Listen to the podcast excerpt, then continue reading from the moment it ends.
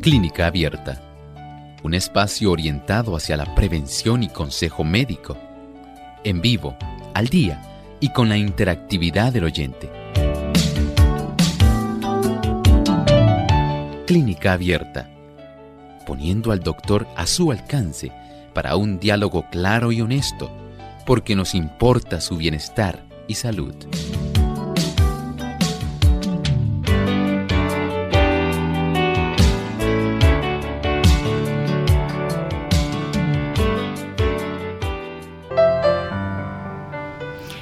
La capa intermedia del globo ocular se inflama, se enrojece, se hincha. Hoy en Clínica Abierta vamos a estar hablando acerca de la uveitis.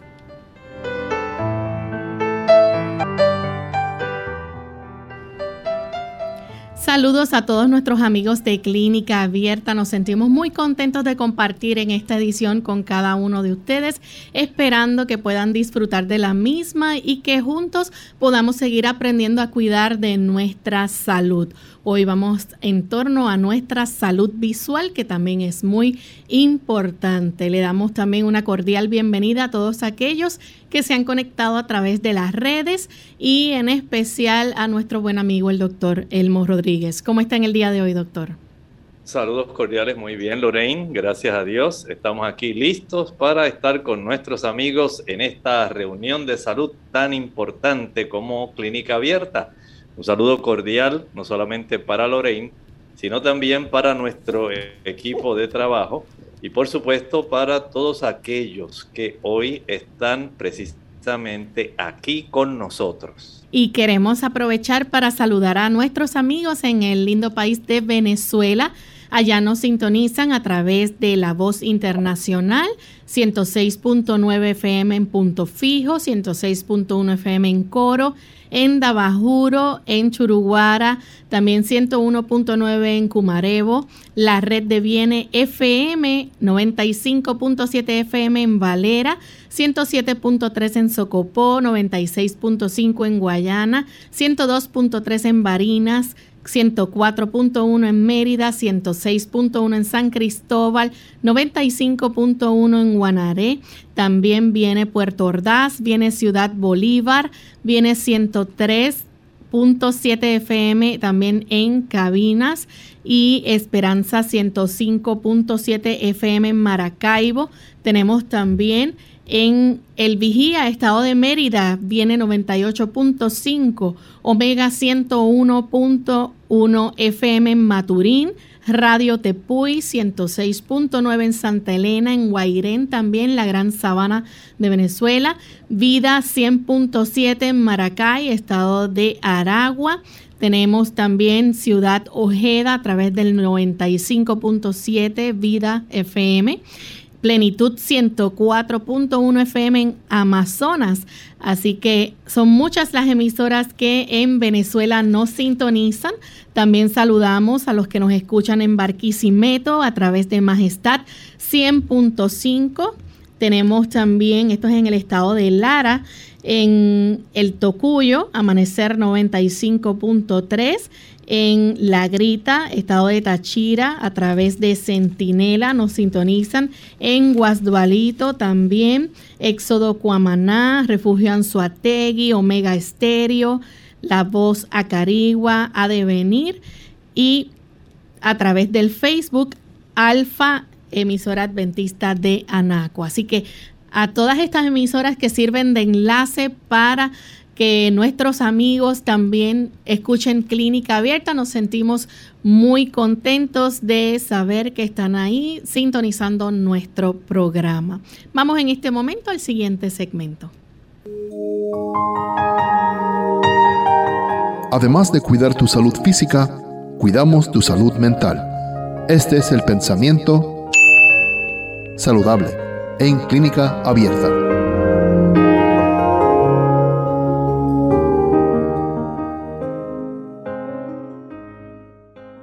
Las obras que Dios creó nos enseñarán, si queremos prestarles atención, preciosas lecciones de obediencia y confianza.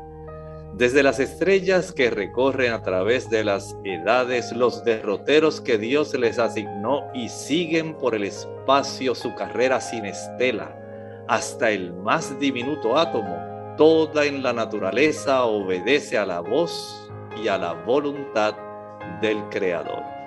Qué interesante, toda la naturaleza por ser parte de la creación divina, procedente de las manos de Dios toda ella hace caso a lo que Dios ha hecho y pide de cada uno de ellos. Asimismo también el Señor pretende que nosotros, la máxima creación divina, podamos también darnos cuenta de que Él también espera que nosotros, sus hijos, podamos obedecerle en todo cuanto Él pide de nosotros. El Señor lo que desea es que nosotros podamos entregarle nuestro corazón. Desea que nosotros podamos tributarle un servicio de amor, podamos brindarle obediencia, porque lo que hacemos por Dios siempre va a ser lo mejor para nosotros y nos pone en armonía con toda la maravillosa creación de Dios. Por supuesto, el Señor sabe que necesitamos ayuda, porque en nuestro estado pecaminoso, el hombre por sí solo no puede brindarle a Dios el servicio de amor y de obediencia a no ser que haya un remedio externo para él. Ese medicamento es en realidad el sacrificio de Cristo en la cruz, su sangre. Y solamente a través de ese sacrificio podemos tener la esperanza de que nuestra vida sea potenciada, de que nuestra fuerza de voluntad sea fortalecida para nosotros por la gracia de Dios y con la ayuda de su Santo Espíritu podamos brindarle a Dios el servicio que Él espera de nosotros. Bien, Gracias al doctor por compartir con nosotros estas palabras y estamos listos para comenzar con nuestro tema en el día de hoy. Y hoy vamos a estar hablando acerca de la uveitis. Quizás usted no ha escuchado este término anteriormente, pero vamos a dejar que entonces el doctor nos explique bien, ¿verdad?, de qué se trata esta condición que puede afectar también nuestra salud visual. Bueno, estamos hablando de un proceso inflamatorio, un proceso donde los vasos de una región muy importante que tenemos en el ojo. Usted al mirar su ojo sabe que tiene la parte blanca de su ojo, la esclera. Y también sabe que la visión se realiza en la zona de la retina. Hay una capa que está intermedia entre la retina y la esclera. Y esa capa es sumamente vascularizada. Se llama la uvea. Este tipo de capa puede sufrir inflamación, hinchazón, de tal manera que esto puede manifestarse con un gran enrojecimiento en nuestros ojos. Este tipo de condición es la razón por la cual en este programa hoy estaremos hablando de este cuadro clínico que puede presentarse en algunas personas. Doctor, hay tres tipos de uveitis y nos gustaría, ¿verdad?, que nos hablara entonces de estos tres tipos. Eh, esto pues... Eh, están divididos en la parte delantera, central y trasera. Pero nos gustaría entonces que usted nos explicara sobre cada uno, ¿verdad? ¿Cómo es que afectan entonces nuestros ojos? Claro que sí. Mire, en este tipo de situación estamos hablando de la uveitis que puede llamarse anterior, de acuerdo a la ubicación. Que dicho sea de paso, tenemos la anterior, la central y la trasera.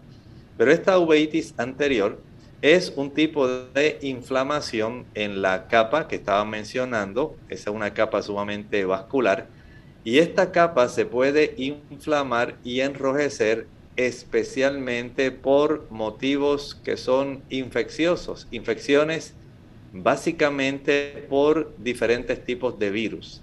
Este tipo de infección, cuando se desarrolla, tiende a ser una de evolución rápida, tiene un inicio que es agudo y afortunadamente solamente dura alrededor de unos menos de tres meses, básicamente. Es ese tipo de situación donde el cuerpo y especialmente nuestros tejidos oculares vuelven otra vez a estar normales en poco tiempo. Durante un tiempo usted puede observar que eh, el ojo principalmente está rojo, no tiene que estar necesariamente doloroso, pero sí está rojo. Y es básicamente por un tipo de reacción que se desarrolla a los virus. Más adelante hablaremos un poco más de esto, pero es de una corta duración. Básicamente dura menos de tres meses. Y tenemos entonces el segundo que es la hinchazón en la parte central o uveitis intermedia, se conoce. Exactamente, esta que estamos hablando, vamos a decir que va a afectar, nosotros podemos dividir el globo ocular, esa uveitis anterior que acabo de hablar, se puede desarrollar básicamente en la cámara anterior, en la zona principalmente del cuerpo ciliar y la pupila. Pero esta uveitis central se va a desarrollar en la parte posterior del cuerpo ciliar hasta una región que se le llama la pars plana, pars plana. Esa región es la que comprende el desarrollo de esta uveitis intermedia. Y en esta podemos decir que puede presentarse los síntomas. Durante varias semanas, pueden incluir bastantes meses y esto puede remitir, puede desaparecer al cabo de unos tres meses, pero desafortunadamente puede reaparecer, puede ser que desaparezca por tres meses pero puede reaparecer, digamos, unos 3, 4 meses más tarde, durar más o menos ese tiempo de 3 meses, 4 meses. Nuevamente comienza el proceso de remisión y así puede tener una presentación que es más bien de tipo cíclico. Tiene ese tipo de presentación donde la persona, mientras se dan los factores desencadenantes, puede facilitar el que esta área pueda inflamarse. De esta forma entonces tenemos que comprender que esta situación, como afecta a diversas partes del ojo, del globo ocular, de acuerdo a su ubicación, la anterior afecta más bien el cuerpo ciliar y la pupila, la central, que es la que estamos hablando ahora, la región del cuerpo ciliar posterior y la región que se le conoce como pars plana. Entonces tenemos ya la, la hinchazón, ¿verdad? Que es en la, parte trasera del ojo y esta se le llama uveitis posterior. Exactamente, aquí ya estamos hablando desde la región del humor vítreo, que es básicamente el tipo de líquido gelatinoso que tenemos en la región posterior a nuestra pupila. En esa área está el humor vítreo, pero también tenemos los vasos de la coroides, también tenemos la retina, la mácula y tenemos también el nervio óptico. Esa uveitis, que es la uveitis posterior, esta sí puede lamentablemente durar mucho más tiempo el proceso inflamatorio. Si la uveitis anterior duraba generalmente menos de tres meses, la que es intermedia más o menos tiene una alternancia cíclica de más o menos tres, cuatro meses. Esta lamentablemente va a durar muchísimo más tiempo, puede durar años. Recuerde que aquí está involucrada ya una región que es mucho más delicada, más preocupante para el ser humano es la región donde nosotros tenemos la agudeza visual, donde tenemos la mácula. Así que la inflamación que se puede desarrollar en esta uveitis posterior puede ser tan crónica que dure muchos años y afecte incluso nuestra capacidad de agudeza visual. Vean entonces cómo la localización, el lugar donde se desarrolla el problema, es muy importante para nosotros poder entender cuán severos van a ser los síntomas del cuadro clínico en este paciente. No todos porque le digan, pues a mí me dio uveitis, le va a dar igual, porque todo depende de lo que se haya podido diagnosticar. Si el oftalmólogo dice que la condición que desarrolló fue anterior, si fue intermedia o fue posterior, de acuerdo a eso es la gravedad del cuadro clínico en el paciente y el tipo de manifestaciones que se podrán observar desde el punto de vista de los signos y los síntomas. Doctor, ¿se sabe entonces cuál es la causa para la uveitis? ¿Se conoce?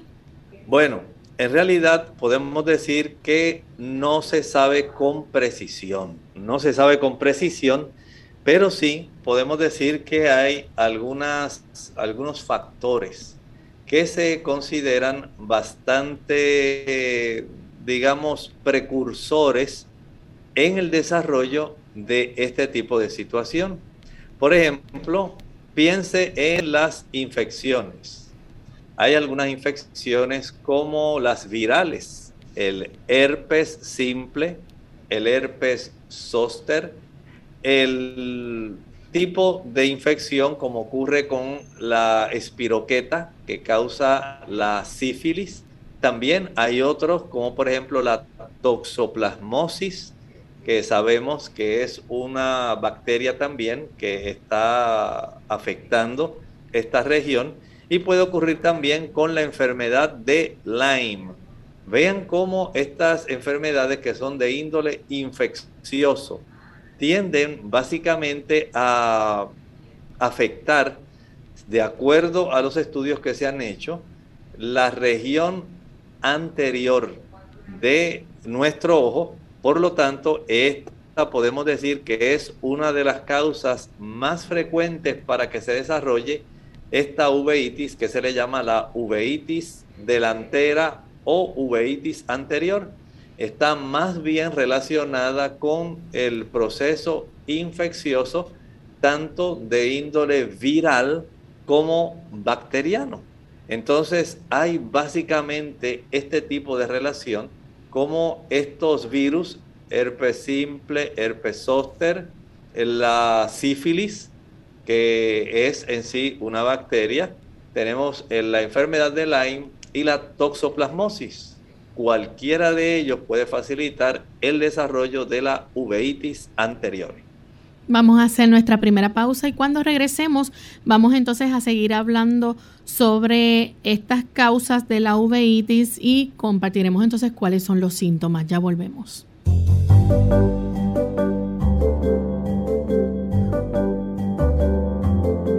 Prevención es salud. Infórmate y aprende. Las uvas ayudarían a prevenir la ceguera.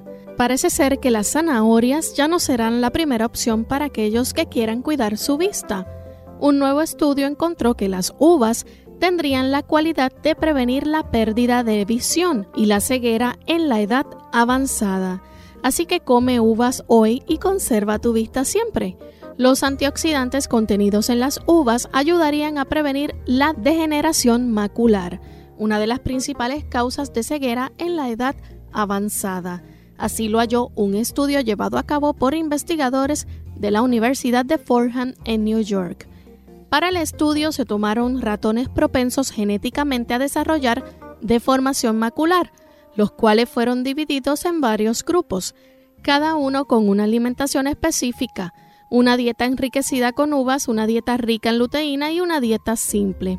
Al final del estudio, los investigadores observaron que los ratones que habían consumido las uvas tenían una retina mucho más sana y un riesgo significativamente menor de padecer degeneración macular. Los beneficios de las uvas, además, resultaron ser mayores incluso a los de la luteína. Bastaría consumir uvas generosamente durante toda la vida, especialmente en la juventud, para obtener grandes beneficios visuales en la edad avanzada, asegura la doctora Silvia Feynman, del Departamento de Ciencias Biológicas de la Universidad de Fordham. La degeneración macular causada por la edad es una condición en la que se deteriora la retina, específicamente una zona llamada mácula lútea, y suele ser provocada por la oxidación que padecen los vasos sanguíneos de los ojos. La doctora Feynman dice, este constituye un hallazgo importante. La degeneración macular no tiene cura, pero sin duda pueden prevenirse o aminorarse sus efectos, y las uvas jugarían un papel importante para lograrlo. Habría que motivar a la gente a consumir uvas y a disfrutarlas en todas las etapas de su vida no solo para cuidar su visión, sino por otros beneficios que pueden tener. La Fundación Americana para la Asistencia en Salud informa que la degeneración macular suele ser común en personas mayores y es una de las principales causas de ceguera. Asimismo, se calcula que cerca de 11 millones de personas en el país padecen esta enfermedad en algún grado y se teme que para el 2050 se dupliquen los casos llegando a 22 millones cifras que nos ponen a pensar y a reflexionar de cómo nos estamos alimentando.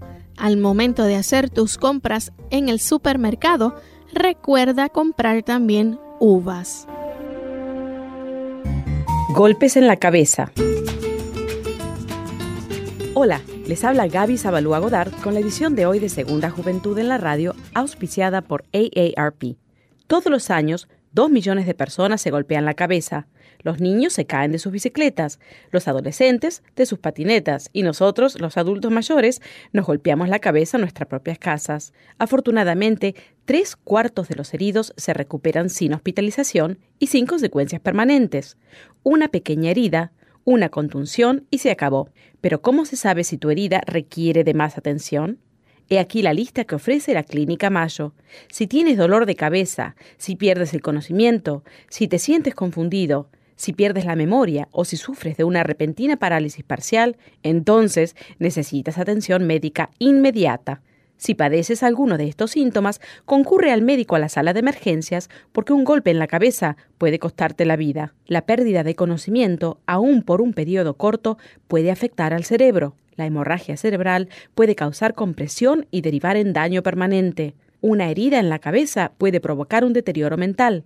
Si te das un golpe en la cabeza y presentas algunos de los síntomas que indican que podrían tratarse de algo serio, busca atención médica inmediatamente.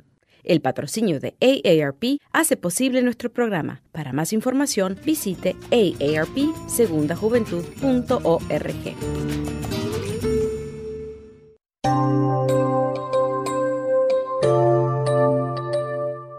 Ya estamos de vuelta en Clínica Abierta, amigos, y hoy estamos hablando acerca de la uveitis, una condición que afecta el glóbulo ocular, o sea, el glóbulo ocular se inflama y hay tres tipos de uveitis, como nos explicó el doctor en la primera parte de nuestro programa. Está la uveitis anterior, esta puede durar eh, muchas semanas, o cerca de hasta tres meses. Tenemos entonces la uveitis intermedia, que esta pues puede muchas veces mejora y otras empeora, pero puede durar este también algunas semanas y de tres a cuatro meses más o menos. Y tenemos entonces la uveitis posterior que esta puede durar años. Eh, la causa como tal de la uveitis, pues no siempre se sabe cuál es, pero hay ciertas infecciones que pueden entonces eh, provocar o que la persona sea propensa a desarrollar entonces uveitis. El doctor nos mencionó, por ejemplo, las personas que han padecido del virus de herpes zóster. ¿Es así, doctor? Así es, tanto del herpes zóster, como del herpes simple. Y es que se ha podido detectar también algunos antígenos leucocitarios como el B27, eh, que usualmente se va a desarrollar por causas de los virus. Y desde ese punto de vista podemos comprender que este tipo de uveitis anterior es más frecuente cuando ha habido una causa de este tipo infecciosa, eh, tanto viral como acabamos de exponer, como también de índole bacteriana, porque también hemos podido eh, presentar que tanto la enfermedad de Lyme, la toxoplasmosis, la sífilis, son también otras eh, causas infecciosas bacterianas para generar este tipo de inflamación en esta capa intermedia que tienen nuestros ojos. Recuerden que tenemos la retina, la esclera y entre medio de las dos tenemos la uvea, que es la que se inflama. Esta facilita esto porque tiene una gran cantidad de vasculatura. De ahí entonces que sea tan importante el nosotros reconocer que de acuerdo entonces a la agente causal en este tipo de situación va a ser entonces el problema y el cuadro clínico que se va a estar presentando. Doctor, ¿y las personas, por ejemplo, que hayan sufrido alguna lesión ocular también pudiera estar propenso a desarrollar uveitis? Claro que sí, hay lesiones oculares eh, que pueden estar facilitando el desarrollo de esta inflamación. Por ejemplo, puede haber traumatismos que puedan facilitar el desarrollo de este problema, pero no siempre son traumatismos. Puede desarrollarse una lesión, por ejemplo, una cirugía ocular. Esto podría ser una causa también en el desarrollo de la uveitis. Así que noten cómo está este tipo de situación ligada también no solamente a elementos que son de índole infecciosa, sean virales, sean bacterianos, sino también lesiones oculares como un trauma, un golpe, también la cirugía. Y hay otra causa también que puede facilitar el desarrollo de esta situación de la uveitis y son algunos medicamentos, así como usted lo escucha. Hay medicamentos cuyo efecto adverso puede llegar directamente a facilitar la inflamación en esta área de, nuestro, de nuestros ojos porque generalmente este problema tiende a ser a ambos lados, ¿verdad? En nuestros dos ojos. Y desde ese ángulo podemos entonces ver cómo hay esta situación, este cuadro clínico, que de paso, Lorraine, no solamente por motivos infecciosos o por motivos traumáticos o medicamentosos, también hay motivos inflamatorios. ¿Sabía usted que hay más probabilidad que una persona que padece de artritis pueda padecer o desarrollar uveitis? Sí, hay una relación. El sistema inmunológico tiene en muchas ocasiones un protagonismo que es bastante importante dentro de este cuadro. Eh, se ha encontrado no solamente del paciente que es artrítico, también esas personas que tienen el síndrome del intestino irritable. Aquí entonces tenemos ya otro motivo que puede también facilitar el desarrollo de una inflamación que se puede considerar más bien de índole sistémica, como ocurre con el caso de la artritis. Y dicho sea de paso, también ocurre con aquellas personas que padecen de lupus. Estas personas que padecen de lupus eritematoso sistémico son también más propensas a desarrollar ese tipo de situación donde se facilita no solo la inflamación en articulaciones, no solo la afección o inflamación también en áreas como los riñones, sino que hasta los ojos se pueden inflamar. Y desde ese ángulo, las tres condiciones que más pueden facilitar el desarrollo de la inflamación de esta capa de nuestro ojo, ya hablamos que es el síndrome del intestino irritable, ese es uno, la artritis reumatoidea, ahí tienen el segundo, y el tercero sería el lupus eritematoso. Así que el espectro dentro de los factores que pueden facilitar el desarrollo de la inflamación de la uvea, aunque no sabemos la causa precisa, pero sí sabemos que estos factores infecciosos, virus y bacterias, pueden ser también inflamatorios, como ocurre en las enfermedades autoinmunes, pueden ser medicamentosos, o pueden ser más bien de índole traumático, como ocurre como por ejemplo algunas eh, veces cuando se dan golpes en los ojos muy fuertes o cuando la persona ha estado expuesta a alguna cirugía.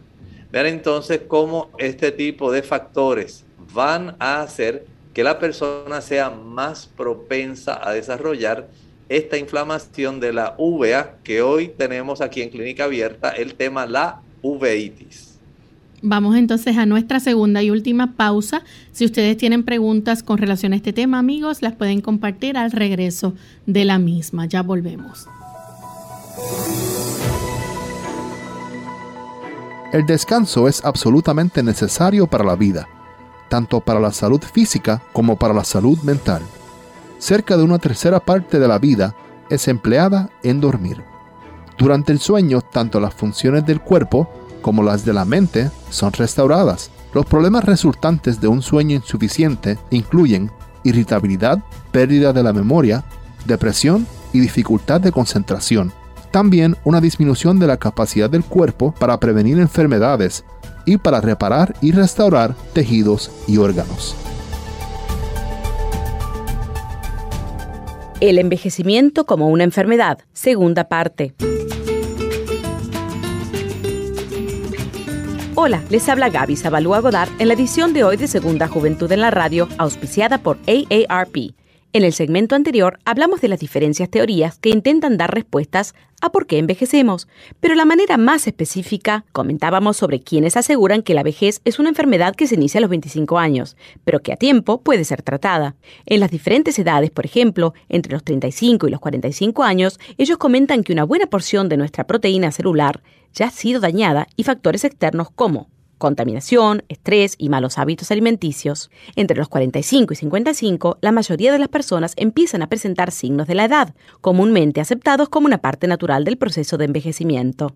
Y después de los 55, muy pocas personas estarán libres de enfermedades relacionadas con la vejez. Según estudios, el 60% de la longevidad está relacionada con nuestro estilo de vida mientras que el 30% restante con nuestros genes. Como el porcentaje más alto se relaciona con un área totalmente controlable, como nuestro estilo de vida, la medicina antiedad se enfoca principalmente en cinco áreas: dieta, ejercicio físico, nutrición suplementaria, tratamientos hormonales y reduccción del estrés. El patrocinio de AARP hace posible nuestro programa. Para más información, visite www.aarpsegundajuventud.org. Unidos con un propósito, tu bienestar y salud. Es el momento de hacer tu pregunta llamando al 787-303-0101 para Puerto Rico, Estados Unidos 1866-920-9765 y llamadas internacionales al 787-763-7100 o al 787 282-5990. Clínica Abierta, trabajando para ti.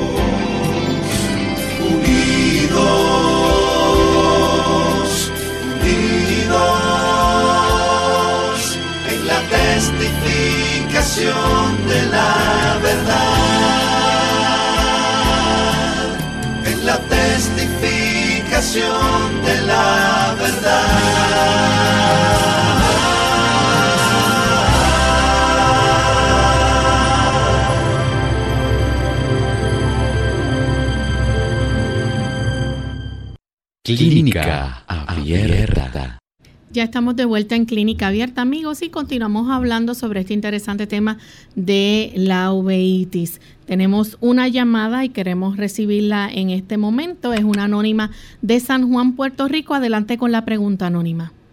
Eh, es una persona que está operada de la vista, de la, de la visión. Entonces, hace como tres meses de eso, tres o cuatro o cinco meses de eso entonces ha quedado con un problemita de retina. Tiene la retina inflamada.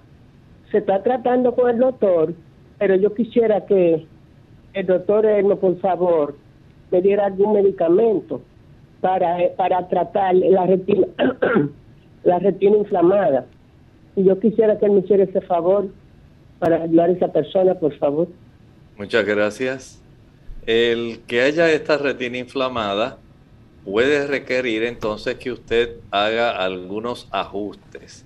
Recuerden que la región de la retina es muy sensible, especialmente cuando nosotros facilitamos procesos inflamatorios.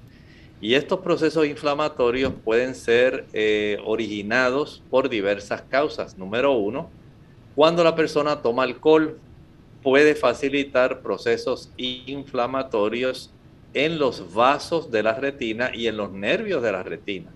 Las personas que tienen diabetes facilitan procesos inflamatorios tanto en los nervios, en nuestras células en sí que tenemos en la retina, los conos y los bastones, sino también pueden afectar los vasos arteriales que le dan nutrición a, estos, a esta capa tan importante de la retina. Mientras haya una gran cantidad de radicales libres, estas son moléculas que usted va a estar produciendo, número uno, como mencioné hace un momento, al tomar alcohol al fumar, usted va a generar muchos radicales libres que inflaman esas capas de la retina. El tomar café facilita la inflamación de esas capas de la retina. El utilizar productos como el chile, la canela, la nuez moscada, la pimienta, la mostaza, son productos que usted dirá, doctor, pero yo sé que eso inflama el sistema digestivo. Pero no sabe usted que se produce también inflamación en otras partes del cuerpo por los motivos que estoy diciendo. Ellos facilitan el desarrollo de radicales libres y los radicales libres, ellos van a estar flotando en nuestra sangre y donde quiera que llegue nuestra sangre va a facilitarse el desarrollo del proceso inflamatorio. Y mucho más si este proceso inflamatorio desencadena una respuesta inmunológica. Los medicamentos también pueden facilitar el desarrollo de una respuesta inflamatoria en el organismo. Vean que hay una diversidad. ¿Cómo usted puede bajar esa inflamación? Sencillamente hay que suprimir la causa. Si es porque la persona tiene elevada la cifra de su glucosa, de su azúcar, tiene que corregirla y tiene que reducir la cifra de glucosa sanguínea. Mientras eso no ocurra, no va a haber mejoría. Si esta persona tiene una artritis reumatoidea muy activa, es probable que esto también facilite esa situación. Si está tomando algún fármaco que está irritando estas capas tan delicadas, tanto la capa neuronal como la capa, la capa de la retina, como la capa vascular que nutre a la retina, es muy probable que este asunto siga.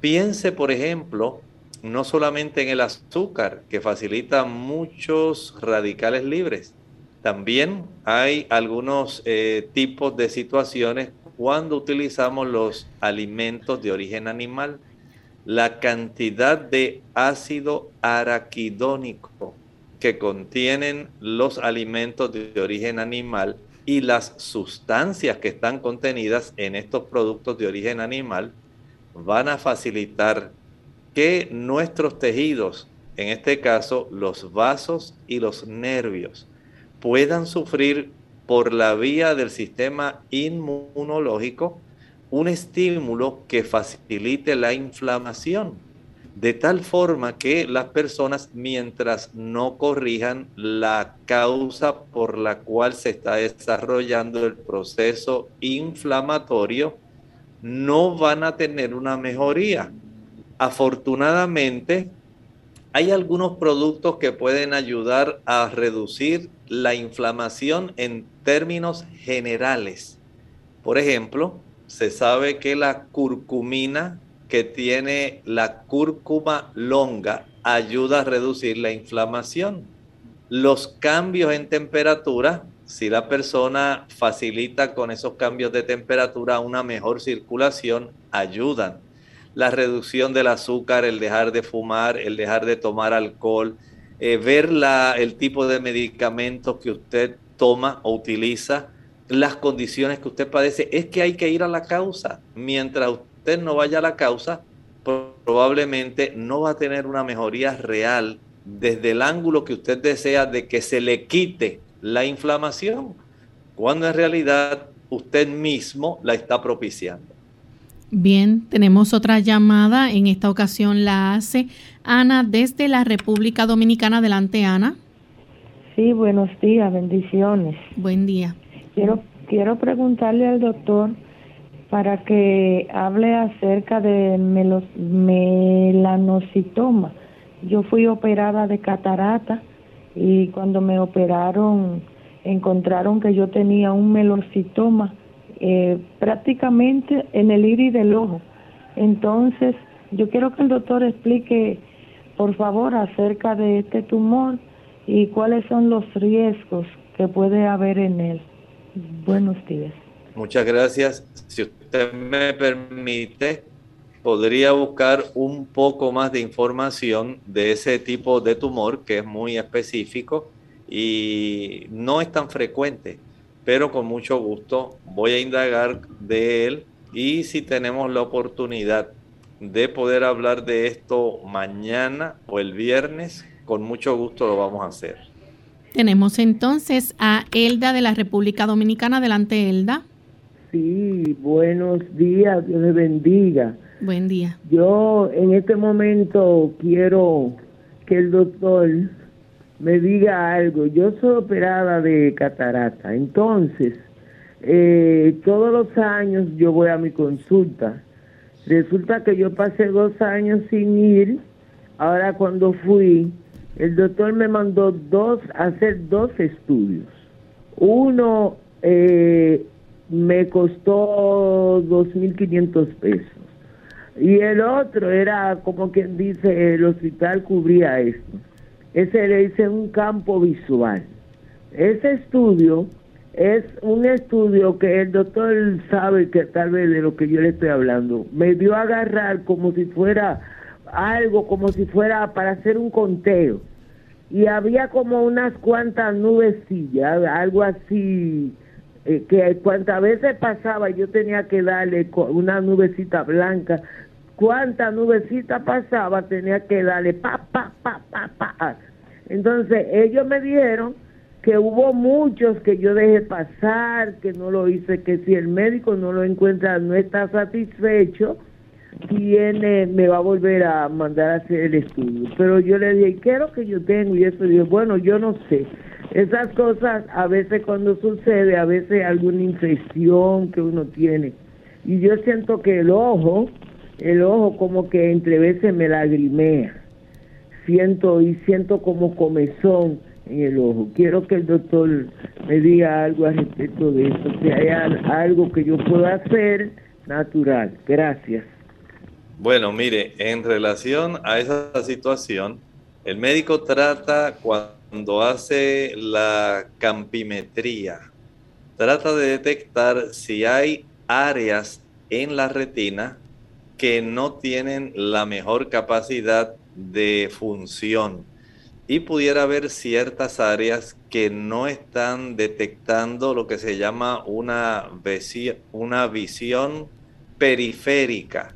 Por eso él trata de mover ese tipo de nubecita para ver en qué áreas, al dividir la esfera, digamos, del campo visual, para saber si hay una zona donde usted no se ha dado cuenta, pero no tiene el porcentaje de agudeza visual que correspondería a esa zona.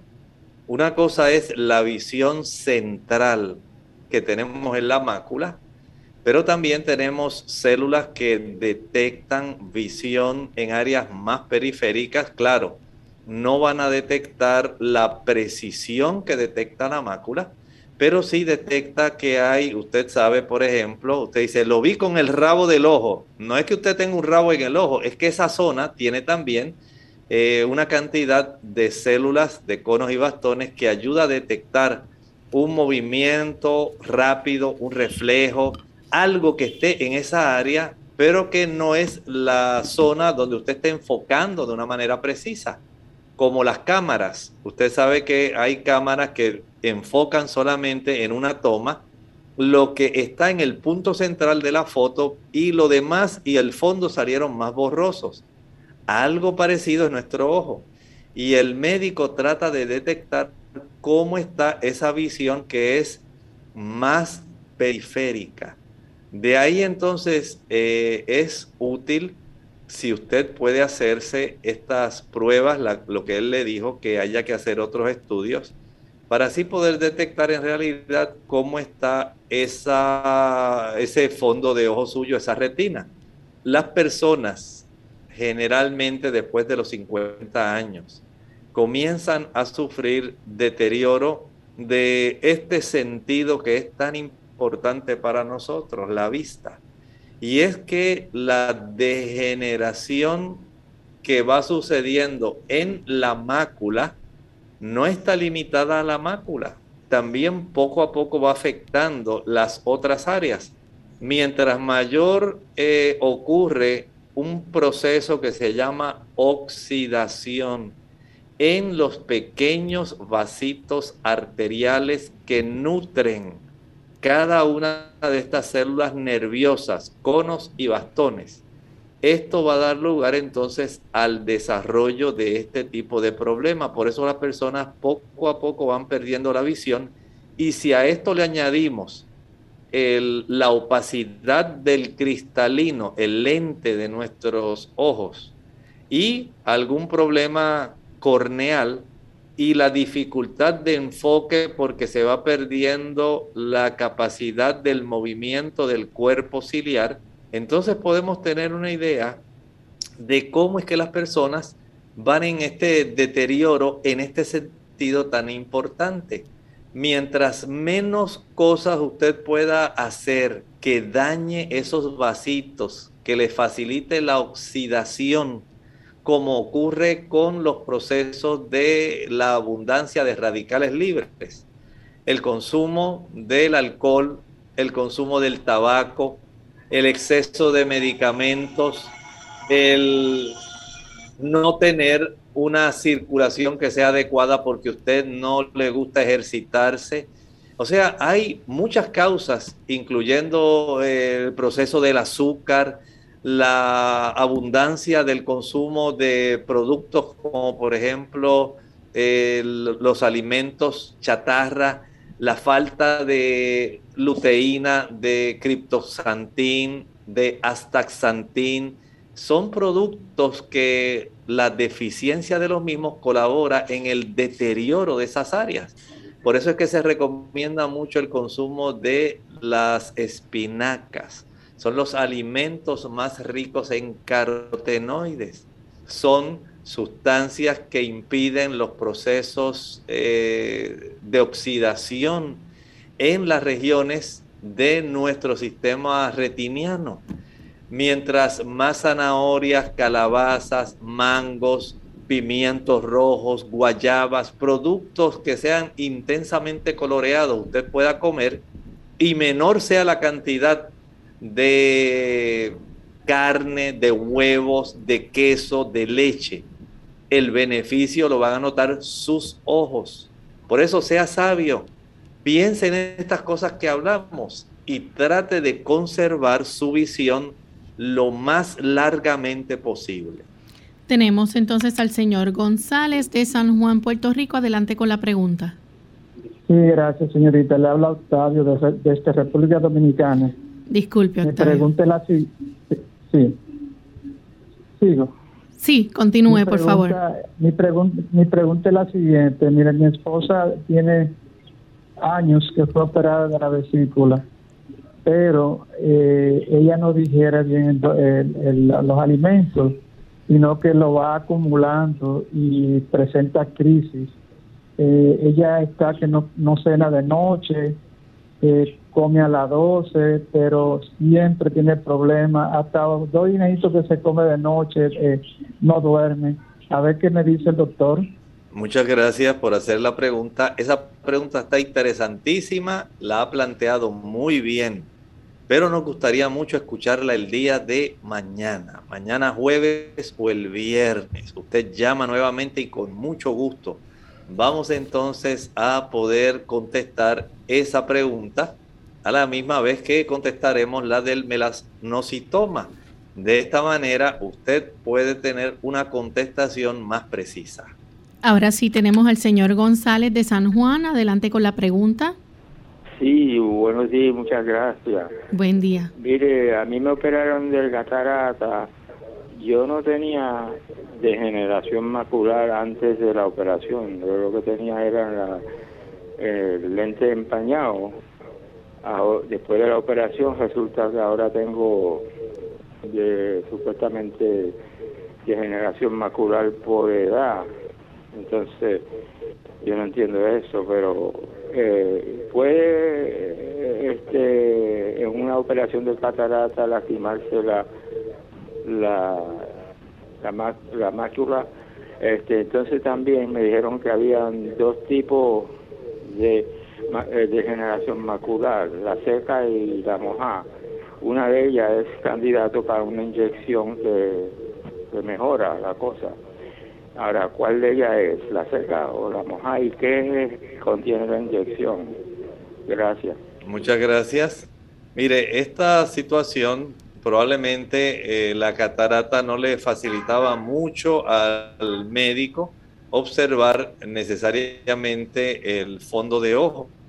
Usted tiene ese medio transparente que es el área del lente eh, ya transparente le facilita muchísimo el que el médico pueda tener una mejor visión en esa área. Probablemente por eso no se le había podido diagnosticar si tenía algún tipo de degeneración macular que ahora se puede ver y es tal como usted dice hay tanto degeneración macular seca como húmeda. Y por supuesto, en estos tipos de degeneración macular es muy importante entenderlo, que esta degeneración macular es no la retina completa, sino básicamente la zona donde nosotros tenemos la agudeza visual.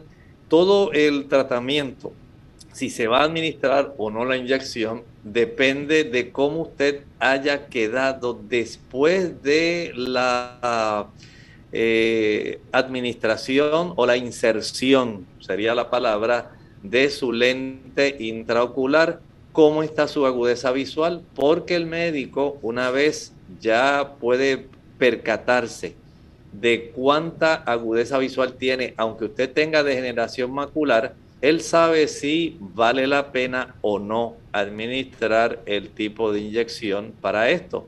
Si él entiende que usted va a mejorar muchísimo su agudeza visual, su agudeza central, eh, con la administración de la inyección, él lo va a hacer.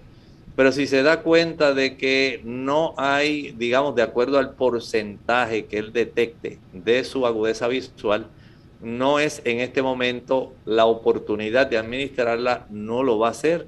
O sea que no necesariamente es obligatorio. Todo depende de cómo esté esa salud general. Doctor, nos preguntan a través del Facebook, María Zambrana, dice, cuando uno ha tenido eh, una herida en la córnea, ¿cómo esto puede dañar la visión? Bueno, eh, las heridas en la córnea, recuerden que tienen que cicatrizar y esa cicatrización puede sí dejar áreas empañadas. A veces ocurre lo mismo cuando se desarrollan algunas úlceras eh, corneales, cuando se desarrollan también infecciones corneales como ocurre con el herpes eh, oftálmico, puede dejar lesiones que al cicatrizar facilitan un empañamiento de la córnea. Y desde ese ángulo, dependiendo de la extensión del traumatismo, de la herida que sufrió, eh, si quedó algún tipo de cicatriz, el espesor, el grosor de esa cicatriz todo eso es lo que va a determinar qué va a ocurrir con esa área. Eh, por lo tanto, no podemos garantizar que una persona va a recuperar, eh, tener o evitar ese tipo de desarrollo. Eh, tal vez pudiera mediante procesos utilizando láser tratar de minimizar la situación de la cicatriz que haya quedado, pero todo depende de la profundidad y la extensión de ese tipo de lesión que haya sufrido de herida. Así que desde ese ángulo entiendo que la asistencia al oftalmólogo es lo esencial y de acuerdo a lo que él le diga, porque él puede evaluar la condición de la extensión y la profundidad, entonces ahí se puede saber. Doctor, ya en la parte final de nuestro programa, ¿qué consejo puede dar a nuestros amigos de cómo entonces se debe proceder con el tratamiento para la uveitis? Bueno, mire, en este tratamiento el médico va a hacer algunas preguntas. El primero le va a decir a usted, ¿qué usted está viendo? ¿Ve usted cositas flotando? ¿Se le ha disminuido la visión? ¿Ve usted destellos de luz? Él dice, ah, es muy probable que tenga la uveitis anterior y entonces procede, como esta casi siempre se desarrolla por infecciones, él va a proceder a tratar ese tipo de uveitis. Pero si usted lo que observa es que tiene el ojo bien rojo, que tiene mucha dificultad visual, que además de eso tiene dolor y lagrimea mucho, probablemente usted lo que tiene es la uveitis posterior y conforme a eso se le da tratamiento. Bien, ya hemos llegado entonces al final de nuestro programa. Agradecemos a todos por la sintonía que nos han brindado en esta ocasión y les invitamos a que la próxima semana nos, perdón, nos acompañen mañana en nuestro próximo programa, donde estaremos entonces recibiendo sus consultas de tema libre, aquellos que no pudieron hacer preguntas en el día de hoy. Mañana brindamos entonces esa oportunidad para que se comuniquen y puedan preguntar. Nos despedimos entonces con este pensamiento bíblico. En la Sagrada Escritura, en el libro de Apocalipsis capítulo 5 y el versículo 8, ahí Juan está viendo la visión cuando Jesús el Cordero toma el libro que tiene siete sellos, está sellado totalmente. Y cuando él, que es el único que se encontró que podía desatar los sellos, lo toma, dice, y cuando hubo tomado el libro, los cuatro animales y los veinticuatro ancianos se postraron delante del Cordero, teniendo cada uno sus arpas y copas de oro llenas de perfumes, que son las oraciones de los santos. Solamente el ministerio de Cristo, solamente la virtud por haber sido nuestro Salvador le capacitó para que Él sea el único que está dispuesto y capacitado para abrir esos sellos. ¿Qué hay ahí? Bueno, lo veremos en el desarrollo de este programa. Bien, agradecemos al doctor y a ustedes amigos por la sintonía. Nosotros nos despedimos y será entonces hasta el día de mañana en otra edición más de Clínica Abierta. Con mucho gusto compartieron el doctor Elmo Rodríguez Sosa y Lorraine Vázquez. Hasta la próxima.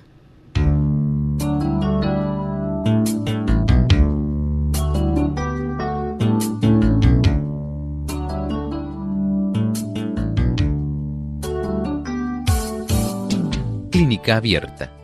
No es nuestra intención sustituir el diagnóstico médico. Antes de poner en práctica cualquier consejo brindado en este programa, usted debe consultar con su médico. Hasta la próxima.